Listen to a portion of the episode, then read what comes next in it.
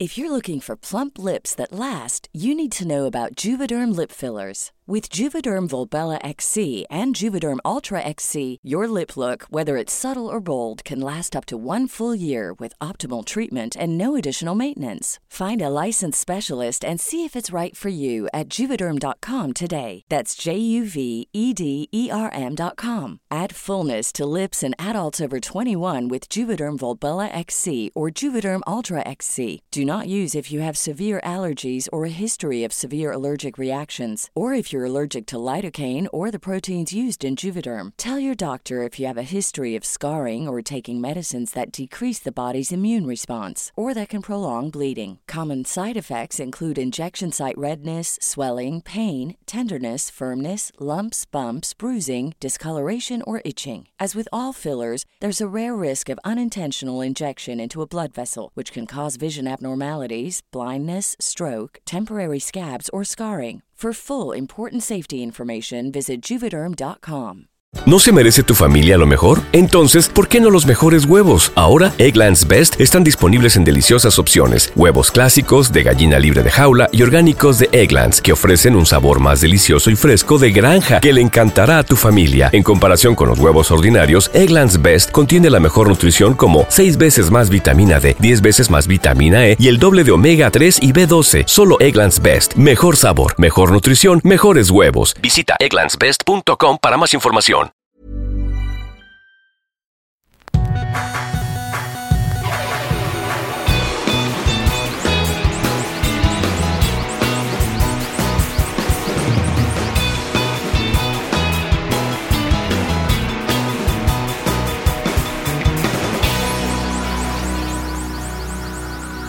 Dos nombres comunes, 142, sin tos. Eso es bueno. Cintos.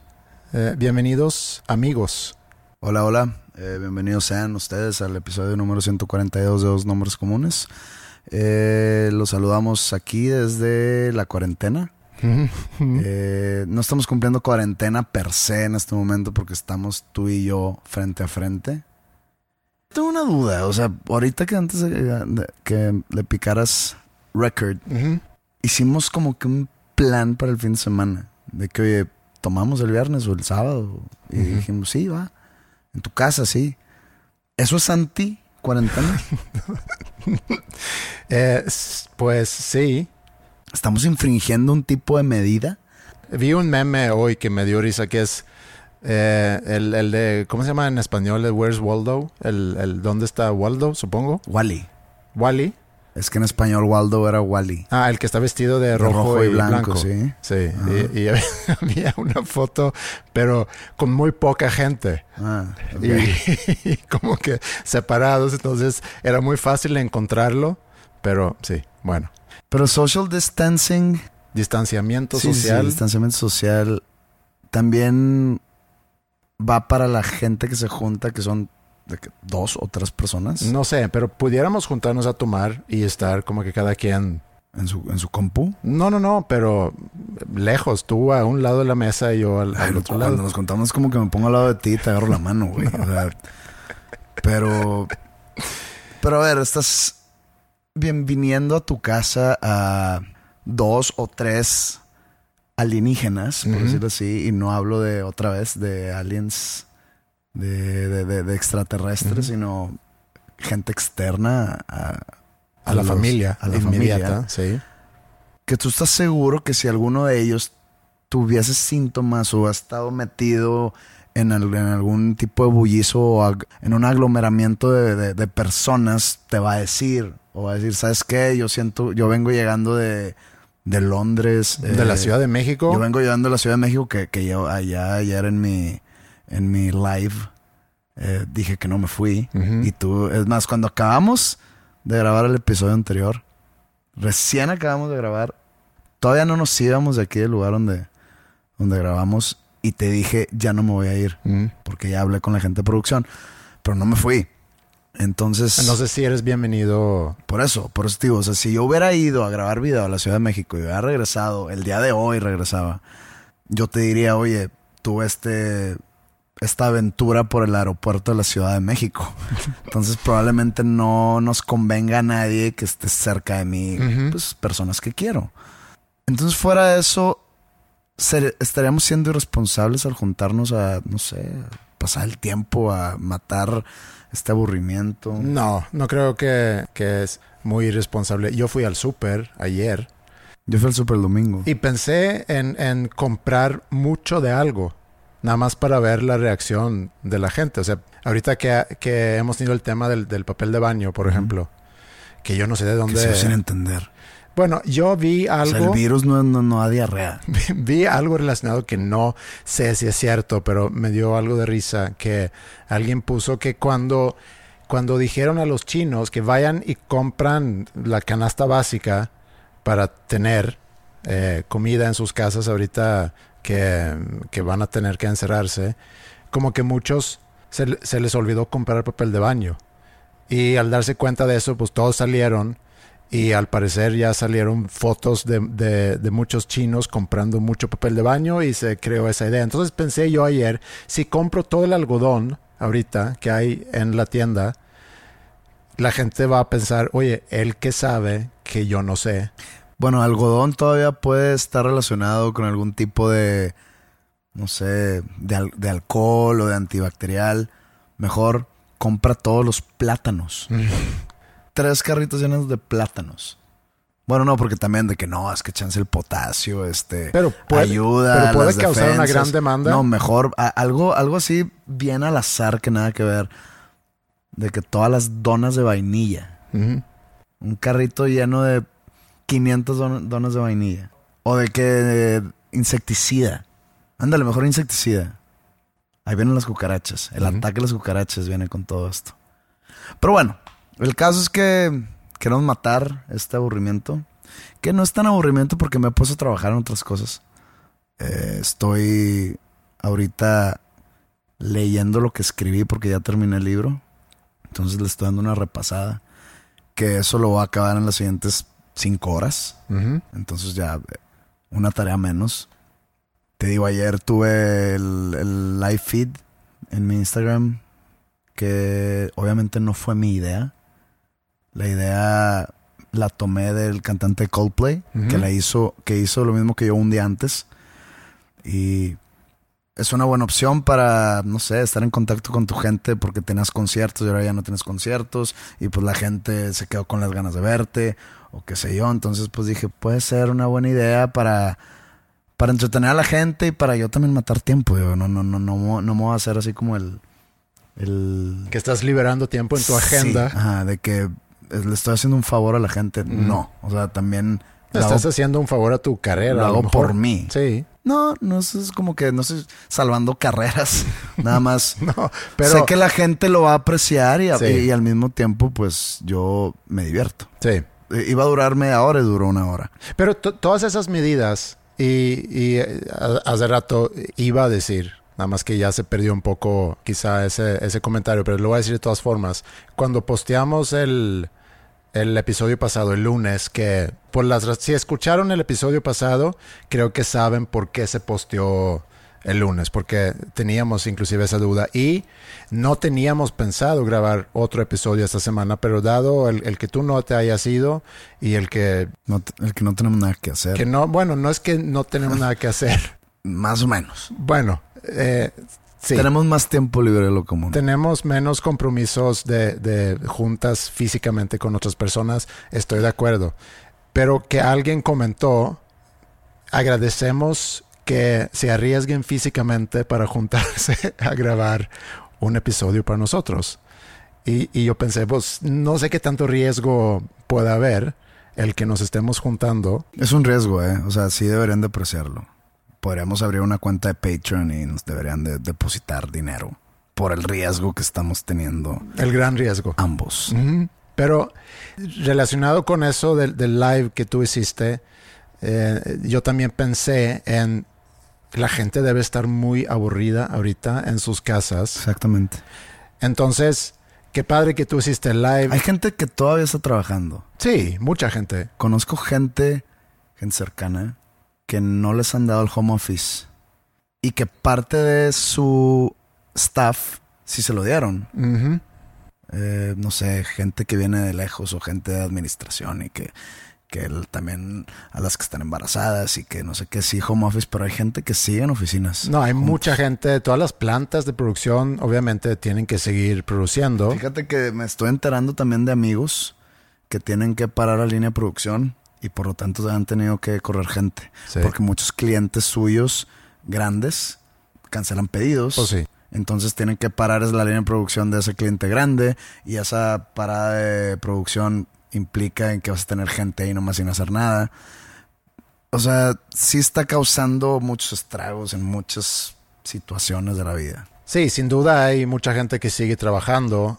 También hay, obviamente, muchos estudiantes que ahorita están en sus casas. Digo, tenemos muchos estudiantes escuchando este podcast. Entonces, pensando en los que ahorita tienen que estar en su casa, qué padre que en esta semana logramos grabar dos episodios. No va a pasar quizá en la próxima semana eh, y la semana que sigue. Por. Pues, Ah, para, para no grabar dos. Pero, o sea, sí grabaríamos uno. sí. Sí grabaríamos el, el del viernes, pues.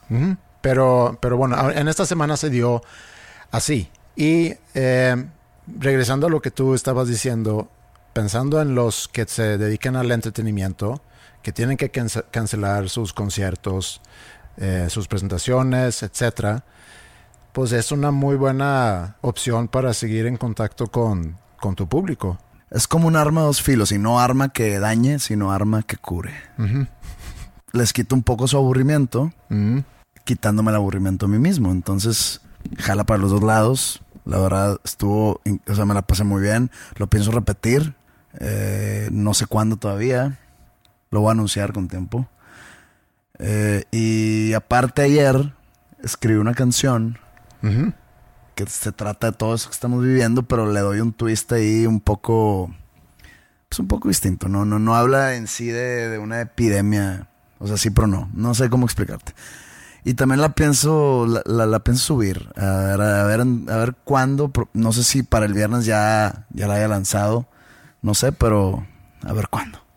Va, va a salir nada más por alguna red social mía. No crean que la voy a grabar bien y la voy a subir a Spotify o a iTunes. Así no va por ahí el asunto. Pero está bien, te- se puede convertir en una canción de culto.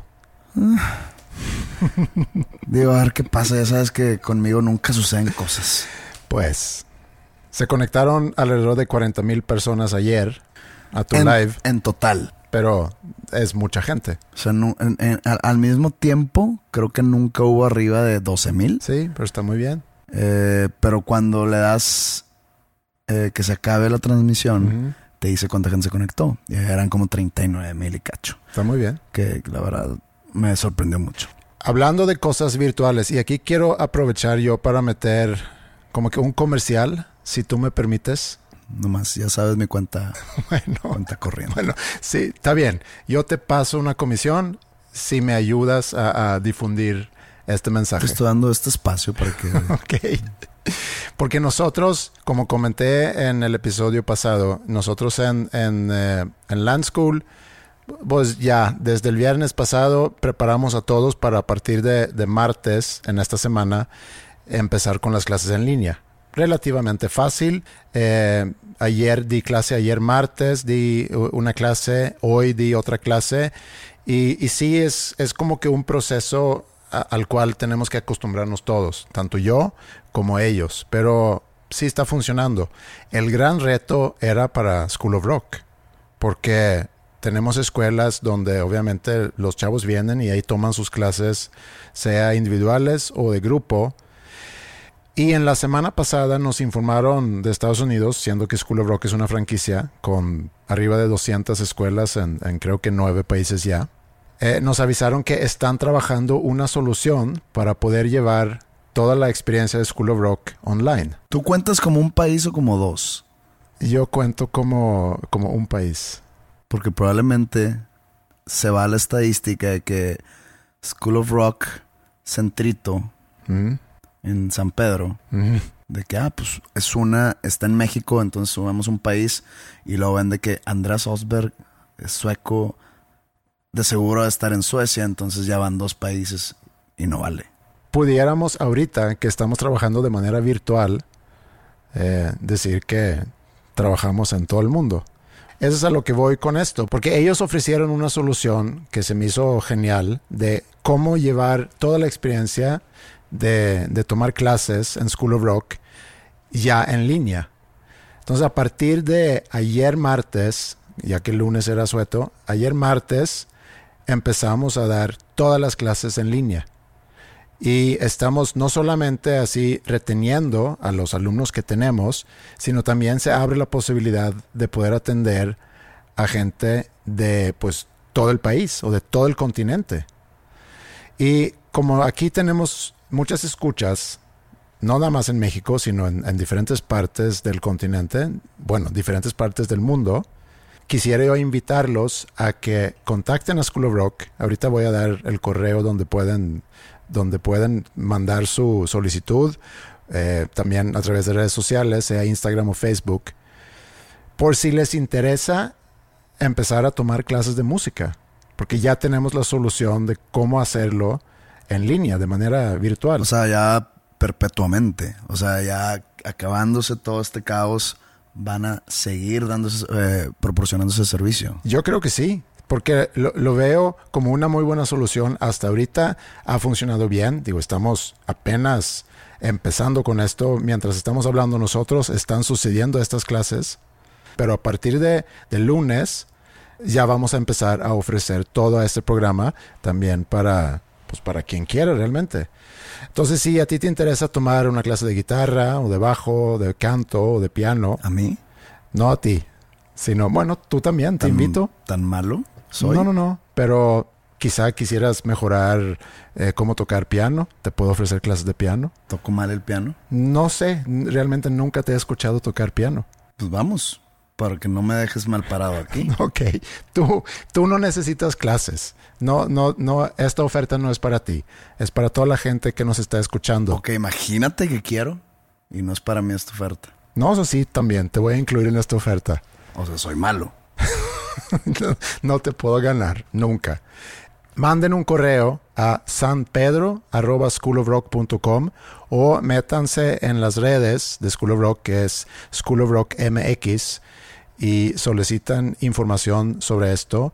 Y a lo mejor ahí nos vemos. Hay que explicar por qué el San Pedro en ese correo, porque gente, no sé, imagínate que hay alguien en Cochabamba, Bolivia, escuchándonos o no, no, no, sabes que imagínate que hay alguien en la Ciudad de México escuchándonos mm.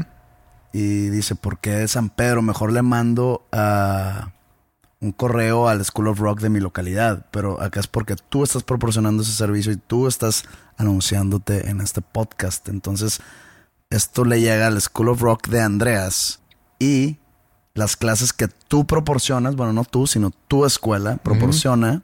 Te llegan hasta donde estés en el mundo. Cochabamba, Lima, Córdoba, Argentina, Cali, Colombia. Sydney, Australia. La Habana, Cuba. Panama City. Estocolmo, Suecia. Nicaragua.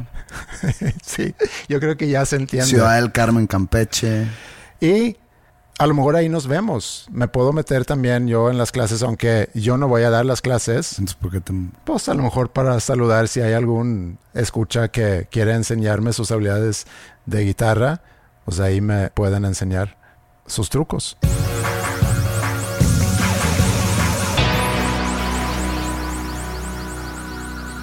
Ahora con toda esta con toda esta cosa o vaina o situación en la que estamos estamos globalmente en ella todos juntos. Pues he recibido algunos tweets pidiendo recomendaciones sobre qué libros leer, ¿no? Uh -huh. Oye, tú qué le sabes a todo esto de la literatura, tú que eres un maestro literario. Tú que eres un intelectual. Tú que eres un intelectual de sillón. Uh -huh. Proporcioname algunas recomendaciones, por favor, de qué leer. Y la verdad, no soy muy bueno recomendando libros. Siempre que me preguntan cuál es tu libro favorito, no tengo respuesta a esa cuestión. Siempre que me, que me, piden una recomendación de un libro, no sé qué recomendar. Tengo tantas recomendaciones posibles que darte, pero a la vez cuando me pones así en el spot, como que me quedo en blanco. Uh -huh. Pero cuando estaba en mi casa ayer, como que empecé a esculcar No, espérame, espérame tantito. E- Este segmento que estamos ahorita o que estás construyendo es como Pepe recomienda. ¿Quieres tener algún tipo de intro de, de música o algo para quizá tenerlo como un segmento recurrente en cada episodio? Pepe recomienda y luego viene una recomendación, quizá de un libro. ¿Me estás quizá- madreando o algo no, así? No, no, de una película. O sea, me estás diciendo indirectamente que me tardé mucho en llegar a mi punto. No, estoy ideando ahorita un segmento.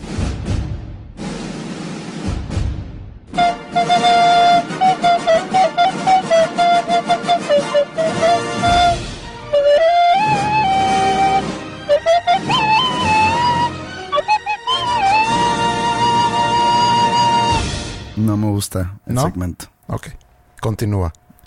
Bueno, no, digo, no, no tiene nada que ver lo que estoy diciendo. No quiero desarrollar tanto en el tema, nomás quería compartirles una buena recomendación. Pero creo que es muy, no es madreada, porque sí creo que es una buena, que es un buen segmento, porque ahorita la gente está aburrida quizá en sus casas y, y también he visto que nos escriben, oye, eh, recomienda películas, libros, música, simplemente recomiendan cosas y yo creo que ahorita más que nunca viene muy al caso que se está haciendo recomendaciones.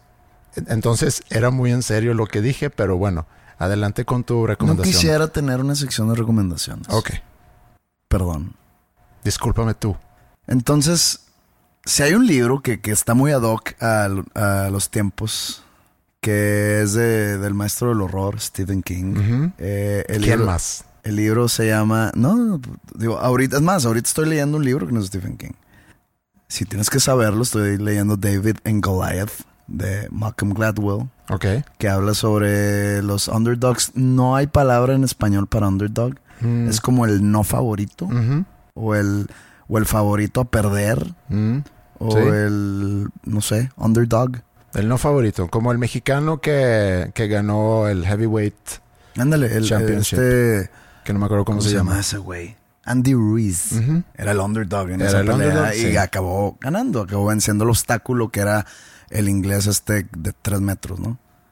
Este Drago, pero afro-inglés, afro-inglés, es inglés y es de raza negra, es afro-inglés. Sí, afro-inglés.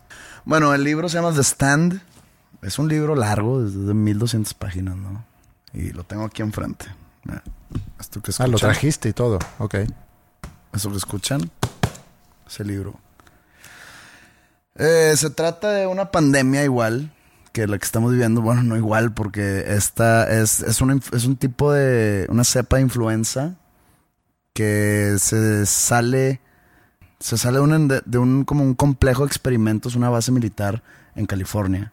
Y los científicos como que tienen un error ahí, se sale el virus de una manera, un virus sumamente contagioso, casi el 100% o 100% contagioso, eh, que mata el 99.5% de la población mundial. Y hay ciertas gentes que son inmunes. ¿ok? Entonces la historia está, está muy interesante cómo te describe King todo el, el colapso social, el colapso económico, el colapso de, del gobierno, de las instituciones sanitarias y médicas. Eh, está muy interesante todo eso porque te lo describe gráficamente muy fuerte Ujú. de cómo empieza, pues digo, a colapsar el mundo. Sí. Y hasta que quedan ciertos sobrevivientes, y el caso es que ya en los sueños, después de todo el caos, después de que ya se muere casi el total de la población mundial, eh, por mediante de los sueños de los sobrevivientes, dos figuras, digamos, místicas, se empiezan a comunicar con ellos a través de los sueños, ¿no? Una viejita que los que pues es ella muy bondadosa, se nota que transmite mucha paz y, y como que viene de, de un lugar divino, los está guiando a, a Boulder, Colorado, y por otra parte, una figura pues más dia- demoníaca, diabólica, los empieza a, a guiar a Las Vegas. Ah, se me hace que yo leí ese libro hace muchos años. Pues es del 76, algo así. Sí. Digo, no lo leí en el 76. Tenía tres años, pero sí, lo le sí me suena mucho. Sí. Pero cada uno tiene como que su. Bajo su libre albedrío la decisión de a dónde irse.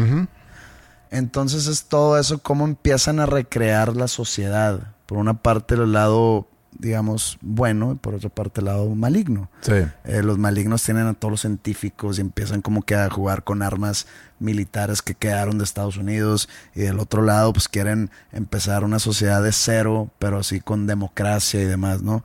Y pues se tienen que encontrar en, en un punto de- del camino para ver quién iba, quién queda meten ahí de repente un poco más de lo que debería sobre Dios, sobre temas teológicos, pero está muy interesante y es un gran libro, son grandes personajes, grandes descripciones, está el libro en, o sea, no tiene un punto nada más de locación, sino está por todo el mundo la historia, Mm, enfocada más en Estados Unidos, pero sí está por todo el mundo.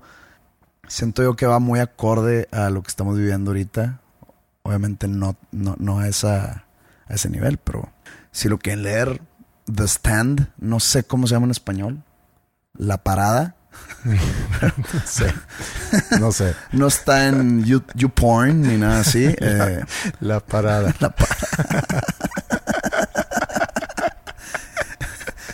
que si están aburridos, pueden ver la parada. Ajá. Eh, no. Eh, The Stand. Ujú. de Stephen King. El, el virus se llama Captain Trips, no se llama COVID-19. Ok. Entonces, recomendación por José Madero.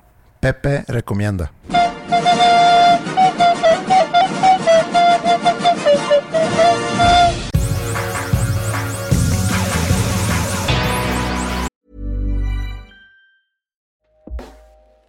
Hey everyone, I've been on the go recently Phoenix, Kansas City, Chicago. If you're like me and have a home but aren't always at home, you have an Airbnb. Hosting your home or a spare room is a very practical side hustle. If you live in a big game town, you can Airbnb your place for fans to stay in. Your home might be worth more than you think. Find out how much at airbnb.com/slash host. Say hello to a new era of mental health care. Cerebral is here to help you achieve your mental wellness goals with professional therapy and medication management support. 100% online. You'll experience the all new Cerebral Way, an innovative approach to mental wellness designed around you. You'll get a personalized treatment plan from a therapist, prescriber, or both in a safe and judgment free space. Your cerebral therapist or prescriber will outline a customized plan with clear milestones along the way so you can get to feeling your best. With Cerebral, you're not alone in your mental health journey. We're here to empower you to live a fulfilling life. So take that first step towards a brighter future and sign up today at cerebral.com slash podcast and use code ACAST to get 15% off your first month. Offer only valid on monthly plans. Other exclusions may apply. Offer ends July 31st, 2024. See site for details.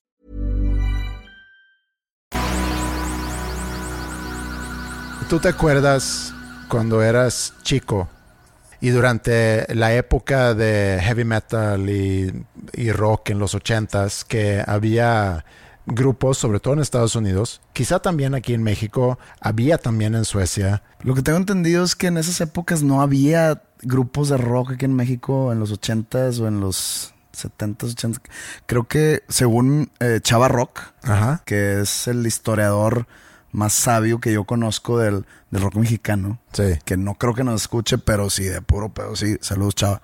Eh, hubo una época que el gobierno mexicano tenía prohibido las tocadas de rock. Por lo tanto, los grupos que existían no podían tocar así de que en un concierto tanto ni en bares ni en lugares grandes ni entonces se crearon lo que se le conoce ahora o en ese entonces como hoyos funky los hoyos funky eran un lugar súper clandestinos donde o tenían comprada la policía local o la policía no sabía o eran totalmente shows clandestinos de rock entonces aquí en México eh, no sé la razón pues es un tipo de opresión medio, hasta incluso medio comunista, no sé. Bueno, yo no sabía eso. Fíjate que yo tampoco, pero Chava tiene grandes historias de esas épocas y de repente viaja con, con nosotros así de gira para documentar y, no- y nos cuenta historias y la verdad me gusta mucho escucharlas. Sí, si quieren conocer más de Chavaroc, hay un episodio de Habitat Ah, sí. con él. Ok. No me acuerdo qué número es, pero ahí lo pueden buscar. En su aburrimiento y por falta de contenido o de buenos podcasts, pueden visitar ese podcast que se llama Habitat. El episodio 9 sobre todo. El episodio 10, creo que es. Bueno, que sí, sigo campeón, supongo. Sí, sigues campeón.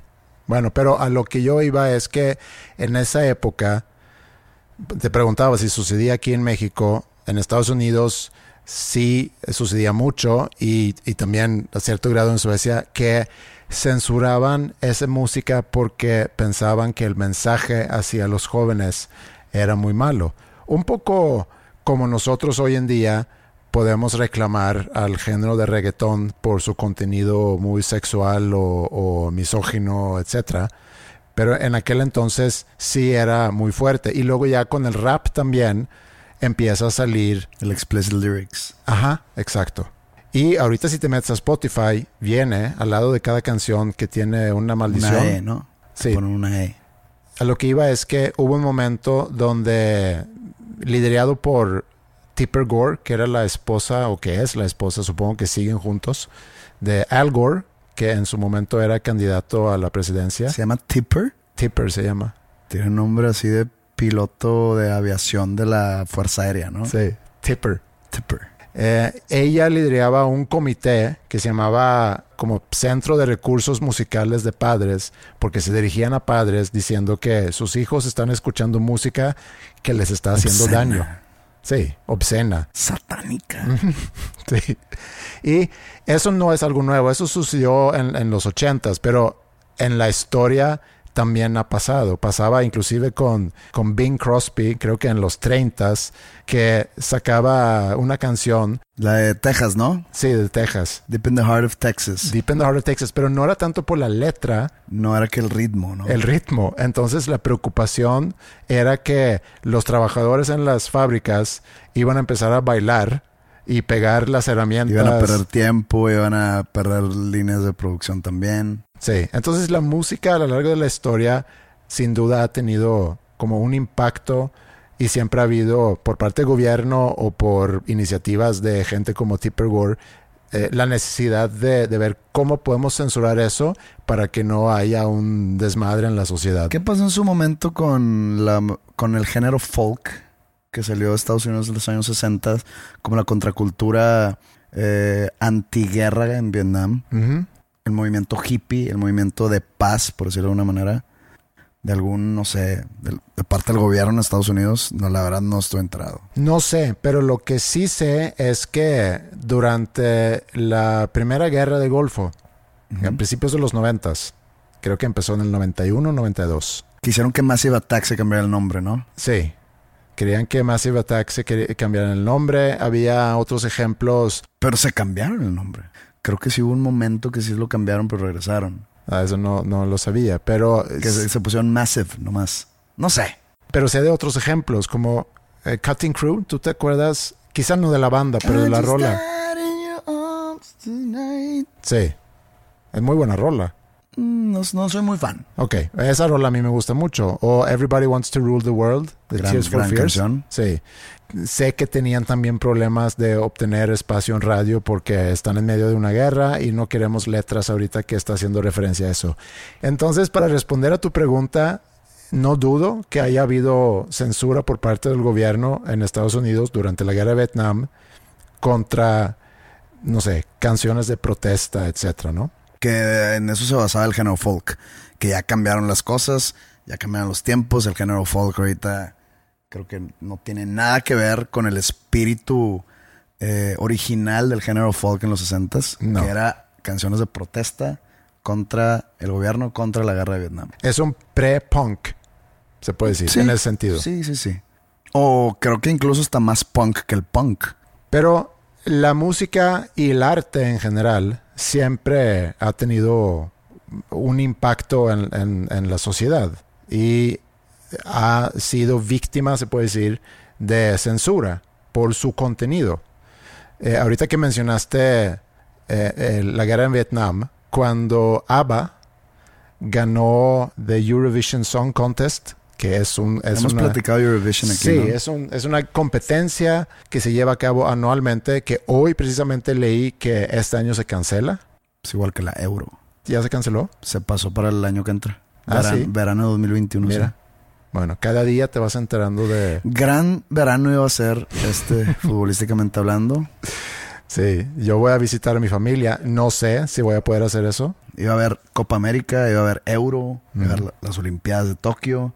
Bueno, no sé si las Olimpiadas ya las pasaron para otro año o para más adelante en el año, pero supongo que lo van a pasar para 2021. Sí, muchos, muchos cambios. Como dijiste tú en el episodio pasado, 2020 arrancó con, con Arrancó todo. bien rudo. Sí. Pero bueno, Eurovision Song Contest es una competencia donde, de canciones donde participan pues, prácticamente todos los países de Europa y cada país hace su- sus competencias primero para seleccionar un ganador que luego representa al país en este concurso que se lleva a cabo en el país que ganó el año anterior.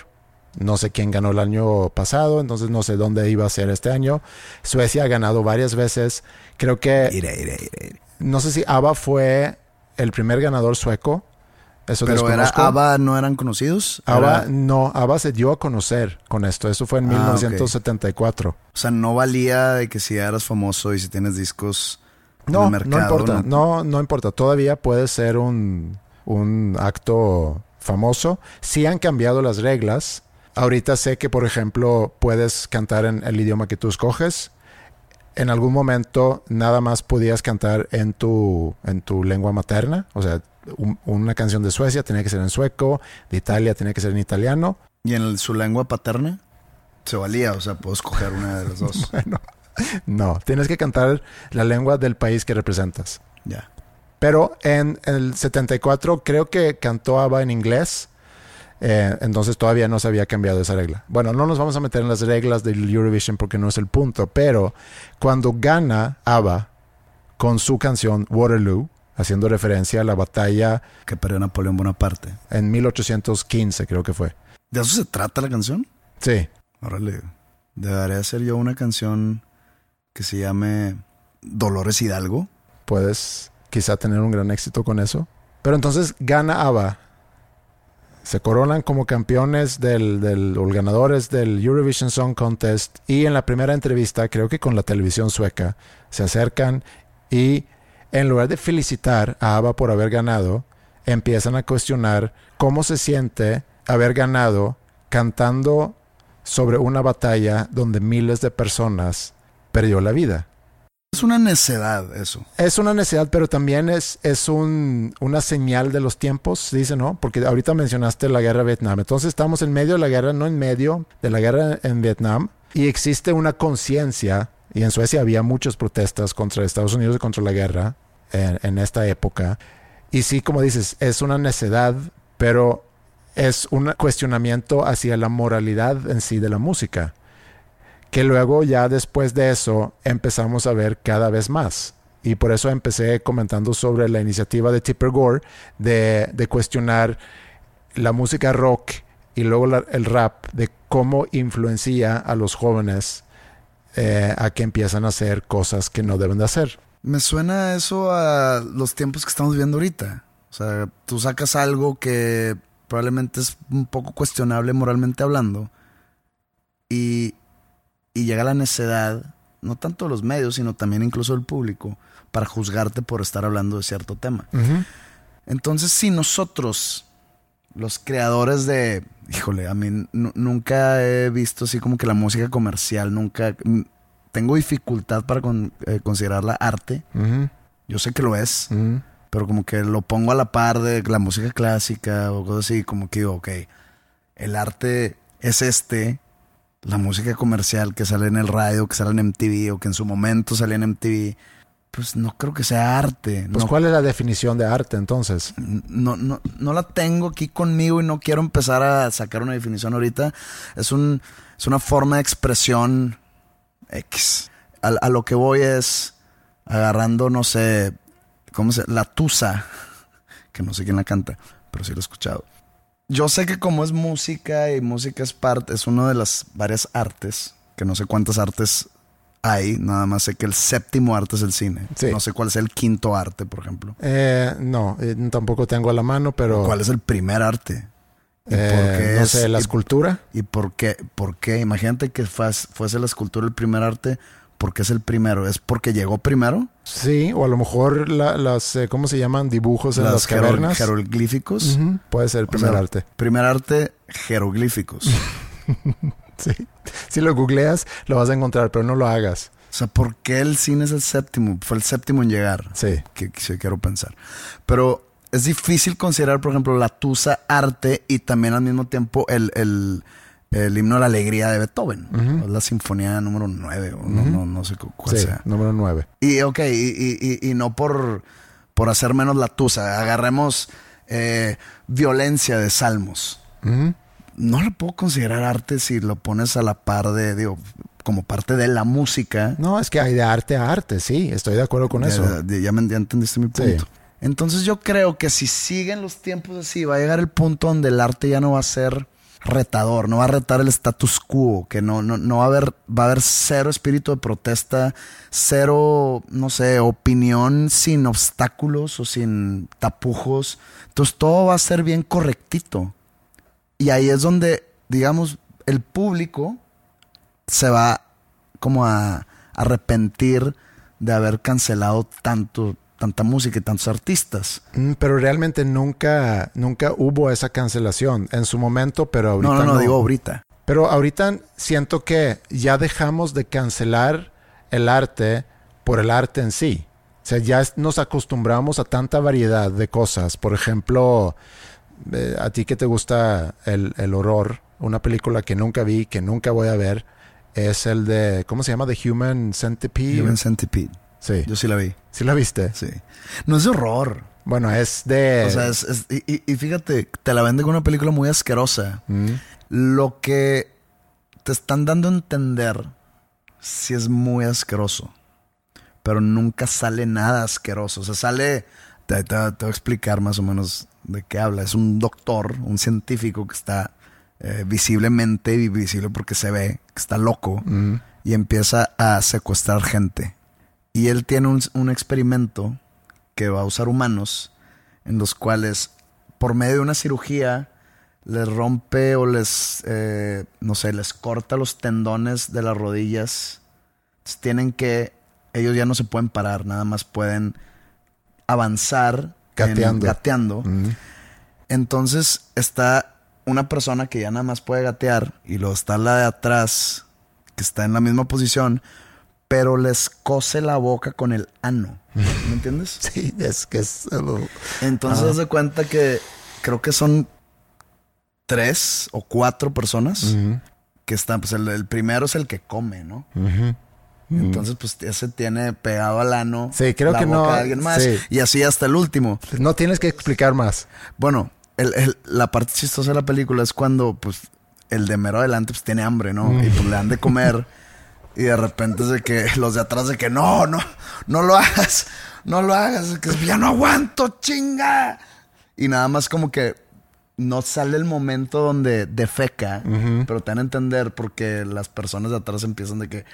"Ah", Entonces imagínate el que sigue, pues le toca el defeque del defeque. Y así. Sí. Entonces, Una mente enferma, podemos decir, hizo esa película. Sí, pero el caso es que yo la tomé como una comedia horror o u horror comedia. El final está chistoso, inclusive, pero no sale nada, no sale popó, pues. Sí. Pero ese es un ejemplo nada más en el mundo del cine, de, del tipo de contenido que hoy en día sale y... la vi por morbo, eh. No Sí, me van a sí, juzgar, pero- no me están juzgando que me gusta a mí. no, no, no. Eh, no estoy juzgando. Entiendo que hay gente Te, que... te- te- te- te subiste un caballo, así de que No. "Ah, yo no veo esas pendejadas. No, no, no. No es que no vea esas pendejadas, es que simplemente no, no me da absolutamente nada. Así como hay música que no escucho, hay Ah, libros ¿estás que no comparando leo. Human Centipede con, por ejemplo, el reggaetón? No ¿Es el necesariamente. reggaetón de las películas? Pues no necesariamente. Eh, puedo escuchar una canción de reggaetón. ¿El horror es el reggaetón de las películas? Eh, sí, un poco.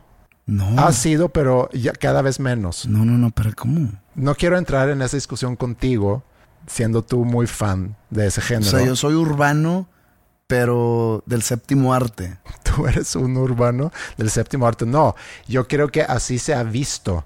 En, en- así como tú ahorita comparaste Yo creo que el la urbano. tusa con, con la novena sinfonía de Beethoven y dices, es que es música, pero juegan en divisiones diferentes o el, el resto del mundo juzga a, a esos dos eh, compositores. No sé quién compuso la tusa, pero ni sé qué, cuál canción es. Es lo que- no, no sé cuál es. Tienes hijas adolescentes, sabes cuál es. Bueno, si me la cantas, a lo mejor No te sí. lo voy a cantar, nada Bueno. más sabes cuál. Eh, Ok. O sea, confía en mí que lo has escuchado. Ok, bueno.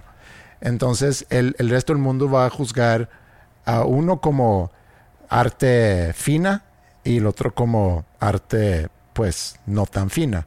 Así como podemos ver una película y decir, mira, esa es una obra de arte y una película como The Human Centipede, pues seguramente no va a ser considerado una obra de arte. Pero, por ejemplo, yo considero una obra de arte Bill and Ted's Excellent Adventure. Está bien. Cada quien. Ok. Pero a lo que iba es que tenemos ahorita una gran variedad de contenidos, de arte, y como que nos acostumbramos a eso.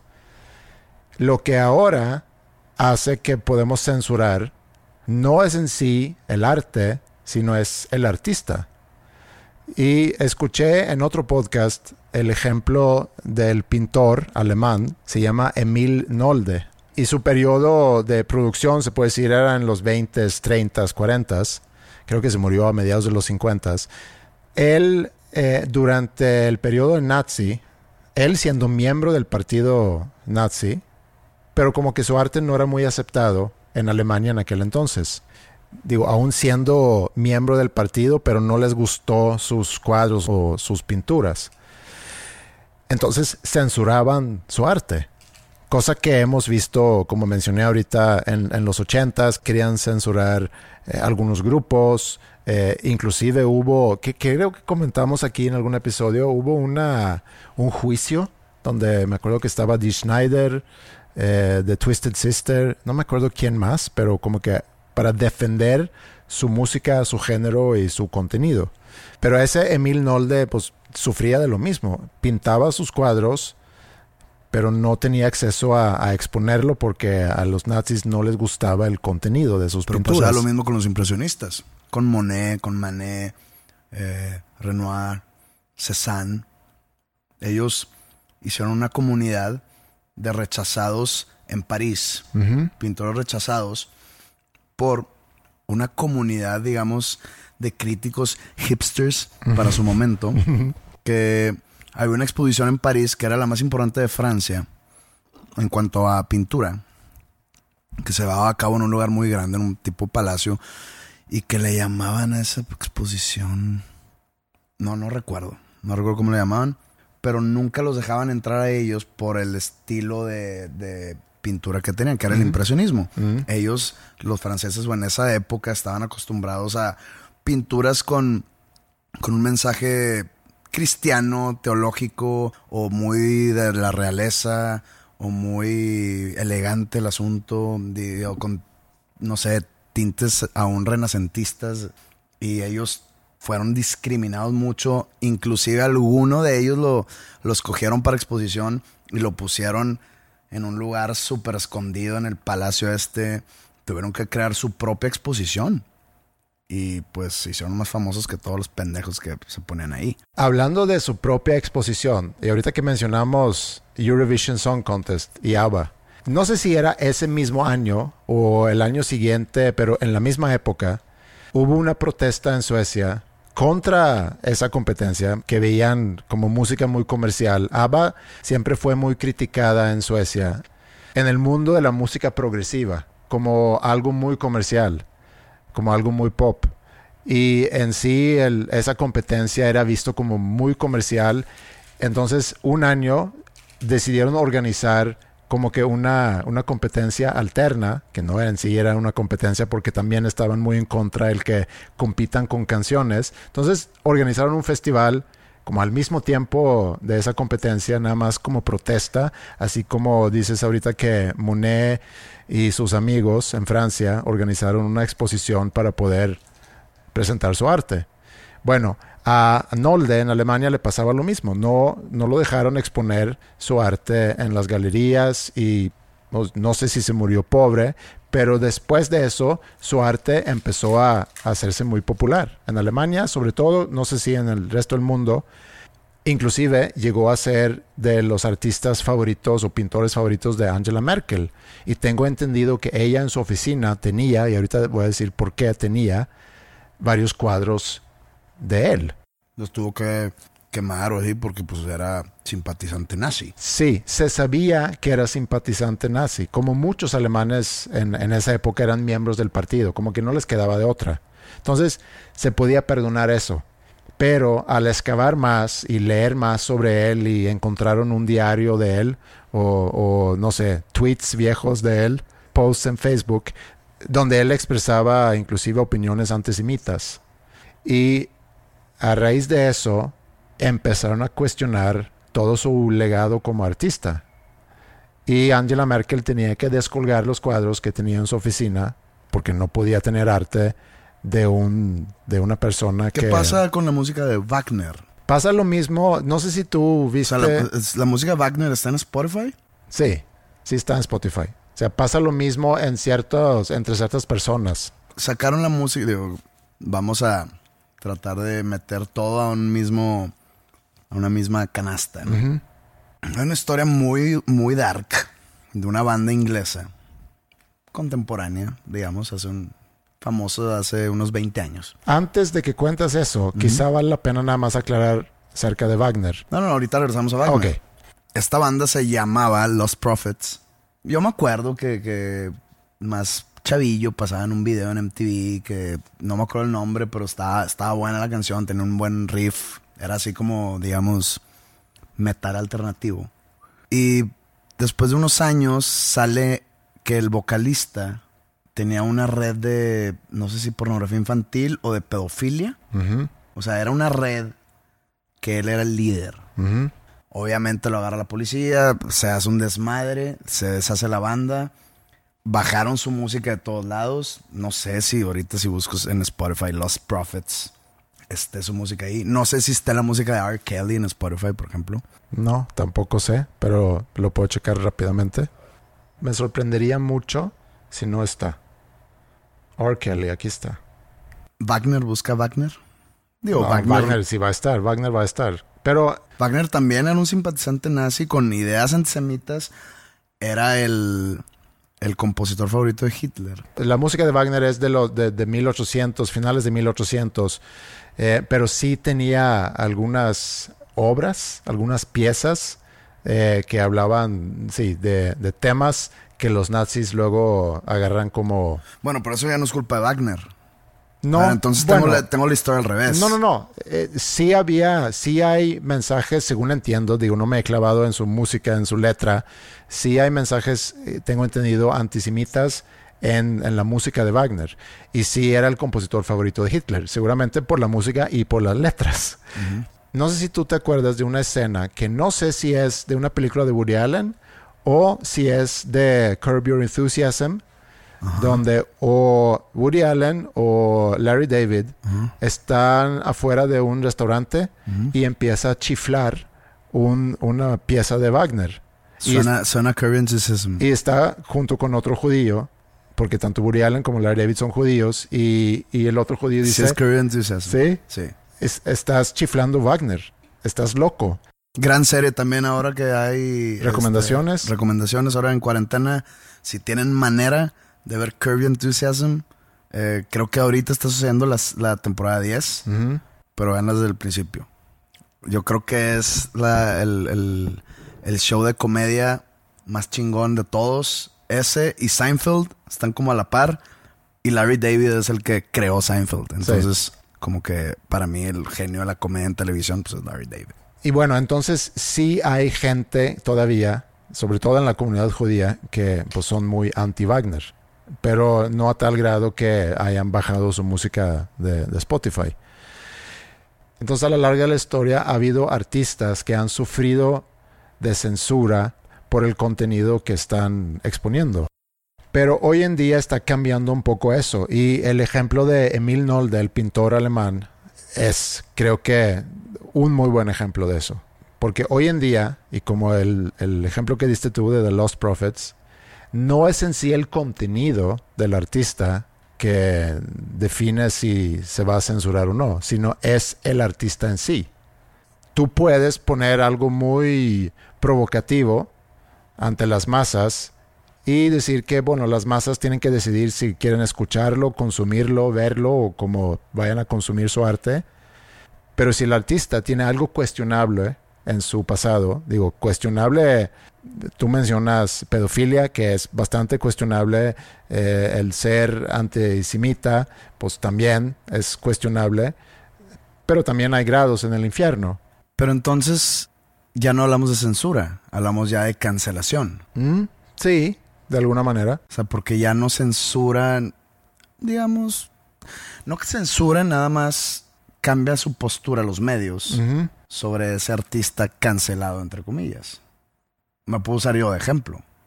M- mucha gente me canceló, muchos medios me cancelaron hasta la fecha. O sea, hay, hay grandes anchors, ¿cómo se llama a los anchors? Eh, sí, no sé. no sé, imagínate los titulares de ciertos programas muy populares que no me quieren en su programa porque les caigo mal por eso.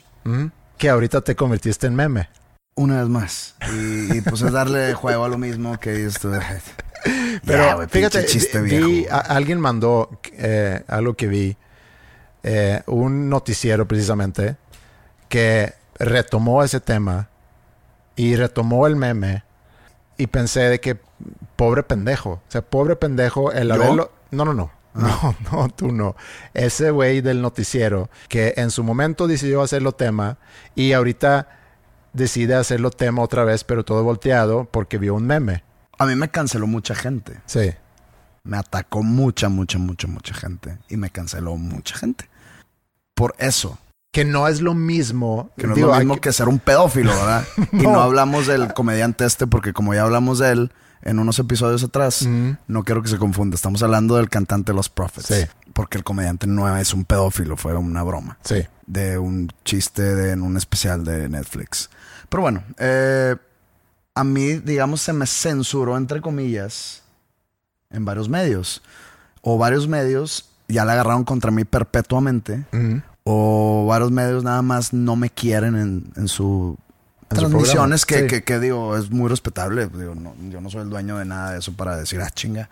No, cada quien. Pero, o sea, si ves la raíz de la razón. Entonces, ¿qué hubiera sido si no hubiera sucedido eso? O si no se hubiera hecho tanto pedo. O si hubiera sucedido esto en los ochentas, donde antes se basaban mucho en el contenido del arte para censurar en vez del artista porque no había redes sociales. Y porque, por ejemplo, lo que le pasó a los Dixie Chicks, si hubiera sucedido eso en los setentas con la guerra de Vietnam, no hubiera pasado absolutamente nada.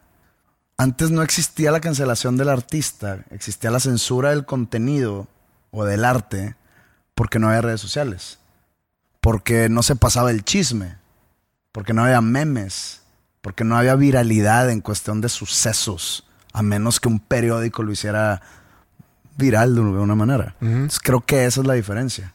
Hoy en día se usa mucho que el artista se cancela, se censura, porque algún periódico o algún eh, sitio de noticias sacó un tweet y ese tweet se retuiteó miles y miles y miles de veces y llegó a millones de personas y ya ese artista está cancelado. Gracias a una red social y gracias al chisme, digamos. Sí. Entonces yo creo que esa es la gran diferencia. Porque cambiaron los tiempos tan abruptamente. Porque antes no existía el chisme en red social. Y ahora es pues el pan de cada día. Sí, y también es parte de nuestra cultura, de no lograr distinguir entre una cosa y otra. Entonces, a lo que voy con todo eso es que el arte en el futuro, o quizá a partir de ya, no va a depender de qué, sino de quién.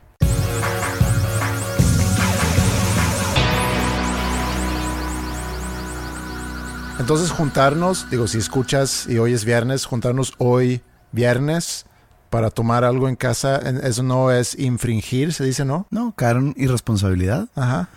No lo sé, por eso te pregunté. Podemos intentarlo y quizá hace un poco más, eh, no sé, emocionante el- el- la reunión de juntarnos. Pero qué tal si luego nos censuran o nos cancelan el podcast por andar como que Rompiendo leyes. sugiriendo, es que no es ley, por andar sugiriendo ser irresponsables ante, ante esta crisis sanitaria. Sí, ojalá y no. Ojalá y no. O mejor no tomamos y ya. Si esto se tratase de dar buenos consejos y recomendaciones, creo que la recomendación es quedarse en casa y no tomar alcohol, Porque baja las defensas. porque bajan las defensas y demás. Pero bueno, cada quien puede hacer lo que cada quien quiera. Lo que se pide ahorita es simplemente responsabilidad social. Y vemos cuándo salir de todo esto. Yo creo que vamos a tener razón de, de regresar a, a este tema. Quizás se van a hartar ustedes, quizás nos vamos a hartar nosotros, pero hasta entonces... Yo estoy un poco harto del tema. Con todas las personas que hablo es el tema, eh, cada, no sé, tweet, noticia importante es sobre el tema. Yo sé que es el tema global hoy en día, pero hay un punto donde dices, ya, güey, una buena noticia, por favor.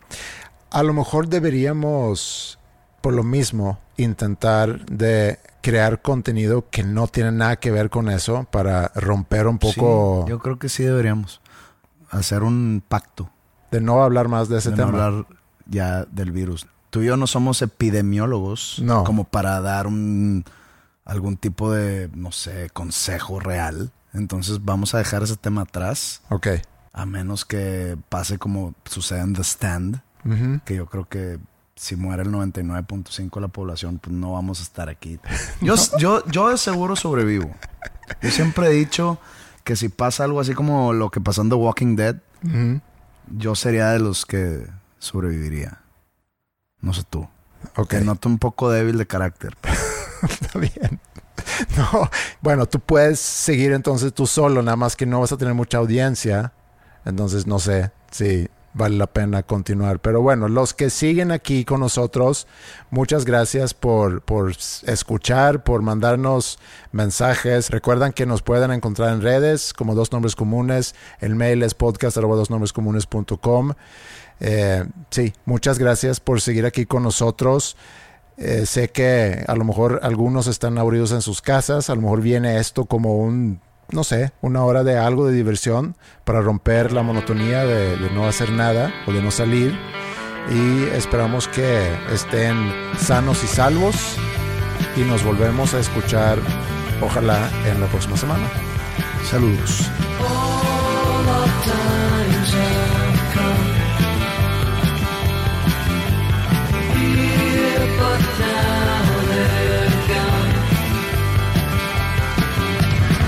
Seasons don't fear the reaper, nor do the wind, the sun, or the rain.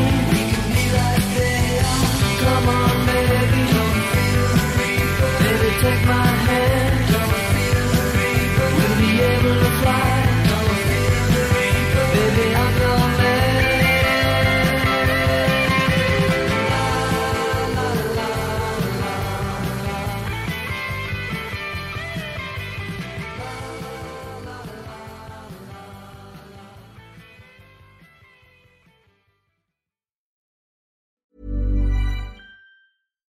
If you're looking for plump lips that last, you need to know about Juvederm lip fillers. With Juvederm Volbella XC and Juvederm Ultra XC, your lip look, whether it's subtle or bold, can last up to one full year with optimal treatment and no additional maintenance. Find a licensed specialist and see if it's right for you at juvederm.com today. That's J U V E D E R M.com. Add fullness to lips in adults over 21 with Juvederm Volbella XC or Juvederm Ultra XC. Do not use if you have severe allergies or a history of severe allergic reactions, or if you're allergic to lidocaine or the proteins used in Juvederm. Tell your doctor if you have a history of scarring or taking medicines that decrease the body's immune response or that can prolong bleeding. Common side effects include injection site redness, swelling, pain, tenderness, firmness, lumps, bumps, bruising, discoloration, or itching. As with all fillers, there's a rare risk of unintentional injection into a blood vessel, which can cause vision abnormalities, blindness, stroke, temporary scabs, or scarring.